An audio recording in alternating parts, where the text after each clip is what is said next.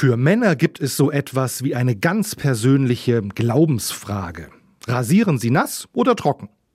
Das ist heute ein sehr aktuelles Thema, denn in den USA begeht man heute den Tag des Sicherheitsrasierers.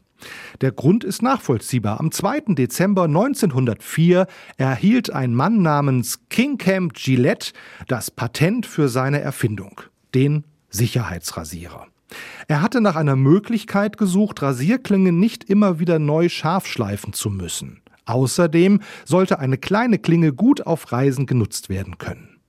Ganze 200 dieser neuartigen Rasierklingen wurden zunächst verkauft. Heute verkauft allein die immer noch bestehende Firma von King Cam Gillette Millionen.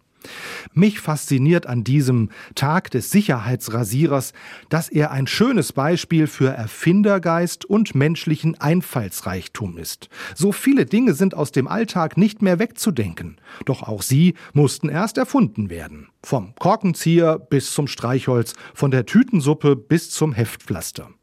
Die Bibel sagt, dass Gott die Welt erschaffen hat auch den Menschen mit seiner Fähigkeit, der Schöpfung immer wieder neue Erfindungen hinzuzufügen. Mit jedem Patent, mit jeder kreativen Erfindung werden Menschen so zu Mitschöpfern. Ich finde, dass sie dadurch aber auch in die Pflicht genommen sind, Verantwortung zu übernehmen. Denn manche Erfindungen schaden Gottes Schöpfung, unserer Erde. Deshalb mahnt dieser Tag auch. Nicht alles, was erfunden werden kann, ist auch gut. Ich sage es deshalb so. Bedenkt bei allem Forscherdrang, dass es am Ende den Menschen und einem guten Leben dienen muss.